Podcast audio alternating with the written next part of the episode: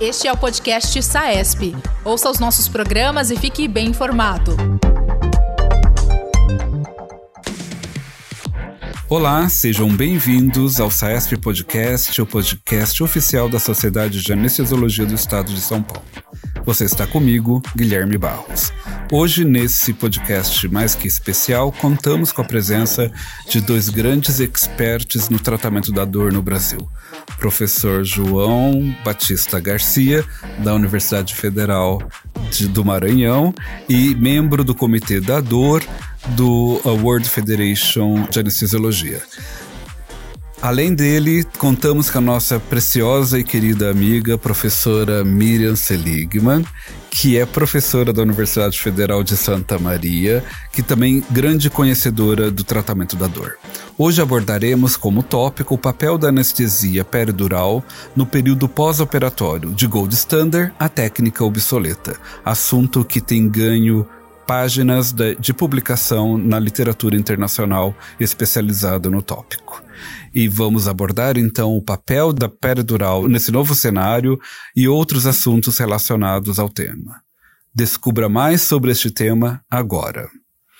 Queridos colegas, sejam bem-vindos a esse SAESP Podcast. E para iniciar, eu vou perguntar ao professor João Batista qual é o cenário atual da analgesia pós-operatória no Brasil.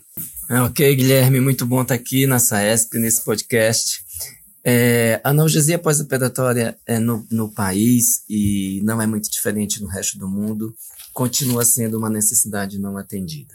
Nós evoluímos muito, entendemos muito mais de novas técnicas, temos mais dispositivos, temos mais fármacos, dominamos mais vários detalhes, mas mesmo assim nós continuamos com níveis alarmantes de dor pós-operatória e, e isso chama muito a atenção é algo que precisa realmente melhorar é, no nosso país e também no mundo.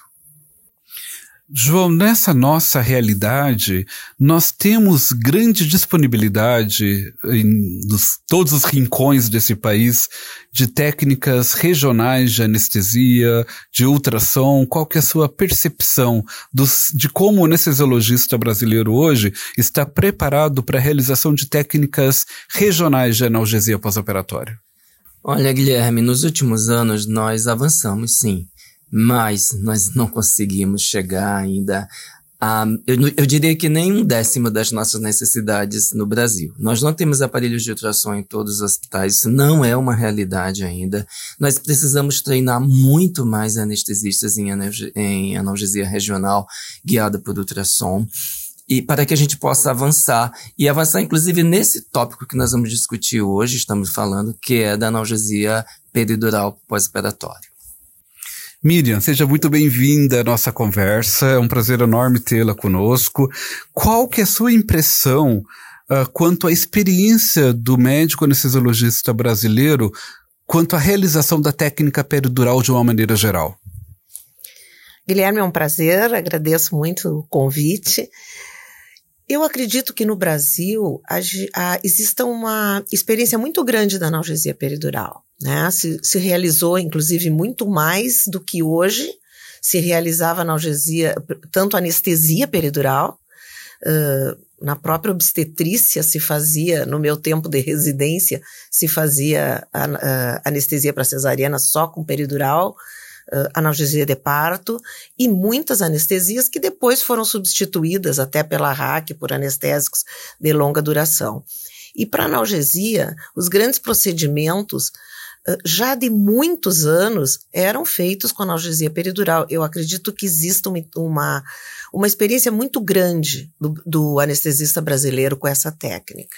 Você acha que essa nossa experiência com a técnica, familiaridade com a técnica de anestesia no neuroeixo e analgesia no neuroeixo, neuroeixo de uma maneira geral, faz com que nós tenhamos uma experiência em termos de segurança e de falha superior ao que eventualmente tem sido propagado na literatura? Eu não posso falar em números, né? A gente não tem essa comparação do Brasil com, com outros grandes centros, mas na experiência que eu tenho visto e no meu tempo de, de, de, trabalhar com residência, onde muito foi usada essa analgesia e tem sido utilizada, eu não tenho essa. Um, essa, essa, percepção. essa percepção de falhas. Né? Claro que alguma tem, mas assim, eh, de maneira geral, não, não se vê muita falha. E no que, se, do que diz respeito à segurança, por exemplo, então hematoma peridural, sequelas neurológicas, você lembra na sua vida acadêmica e clínica de algum caso particular que você tenha vivenciado?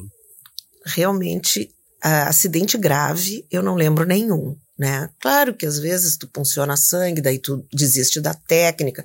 A gente tem todos os cuidados, mas assim, uh, complicação grave neurológica, não, eu não, não me lembro. Não é relatado, mas eu também tão pouco, eu tão pouco me recordo. João, os guidelines atuais, entretanto, né, no que dizem respeito à analgesia pós-operatória, têm levantado muito a questão de segurança uh, e falhas, né, inclusive, da técnica peridural para analgesia pós-operatória. O que você considera que os guidelines têm uh, considerado, têm levado em consideração para esse posicionamento ou mudança de atitude? Antes nós tínhamos a peridural como padrão ouro uh, no tratamento dor pós-operatório, e hoje parece que ela é uma técnica obsoleta, é isso? É, há, há, uma tendência em pensar isso, né? E tem, tem muita literatura é, escrita sobre isso, né? Então, o que que, o que que se diz hoje? É que a segurança da peridural não é como nós pensávamos, que nós temos hoje, teríamos hoje muito mais acidentes, muito mais falhas, muito mais danos neurológicos. E como a Miriam comentou, é, isso a gente não consegue enxergar no nosso país, né? Eu não sei se é porque nós usamos muito, nós somos muito treinados, eu não sei explicar, mas essa, essa visão realmente eu não tenho. De qualquer maneira, há uma tendência mundial de usar menos analgesia peridural, de usar mais bloqueios periféricos, de fazer tap block, analgesia infiltrativas, é, usar cateteres periféricos para analgesia. Sim, há essa tendência e eu acho que é algo que a gente deve perseguir. Mas a analgesia peridural, ela tem o seu espaço. E acho difícil ela perder isso nos próximos anos, assim, tão rapidamente como, como essa tendência vem sido exposta em alguns guidelines, como por exemplo o Prospect. Você acha que, eventualmente, o fato de da evolução em termos de terapia anticoagulante ou uh, ter evoluído muito, né, na verdade, recentemente, pode de alguma forma eh, ter interferido na percepção de segurança das técnicas de neuroeixo? Sim, com certeza. Os protocolos são complexos, nós precisamos nos tivemos que nos adaptar a eles, né? Hoje nós temos muito mais é, substâncias com anticoagulantes, então isso realmente dificultou e criou uma barreira. Mas eu acho que nós conseguimos fazer a analgesia peridural com segurança respeitando todos os protocolos que estão escritos. A Sociedade Brasileira de Anestesiologia escreveu protocolos para isso, né? E existem, obviamente, protocolos publicados na literatura de várias uh, sociedades e organizações internacionais. Querida Miriam, na sua opinião, quais são as indicações hoje na qual a peridural, como técnica de analgesia pós-operatória, ainda tem espaço na nossa realidade?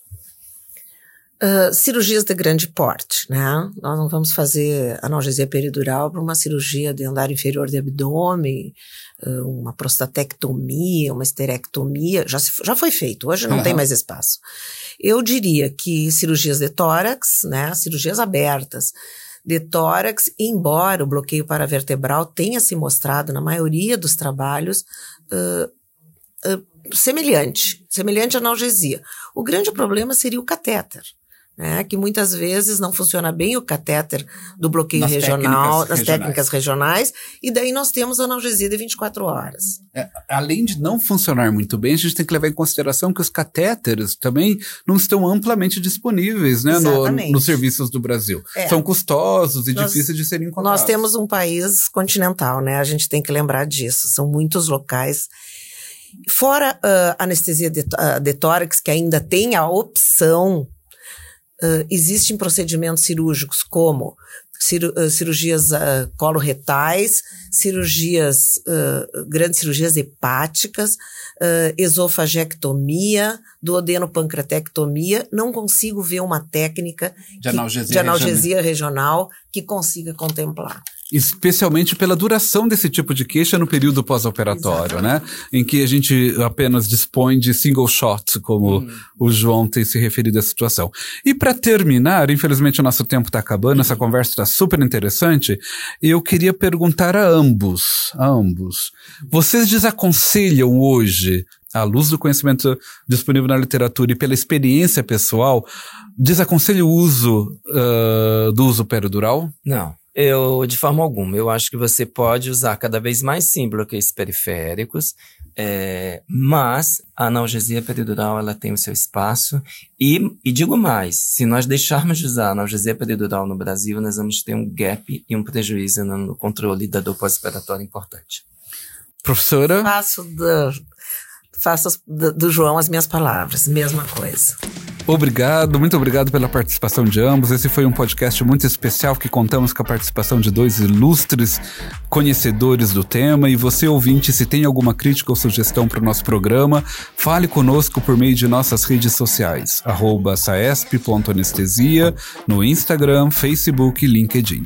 No Twitter, busque por saesp. Obrigado. Acesse também o nosso site www.saesp.org.br e confira todos os nossos produtos e novidades. Até o próximo Saesp Podcast. Este é o podcast Saesp. Ouça os nossos programas e fique bem informado. Toda quarta-feira, conteúdos novos com temas da atualidade.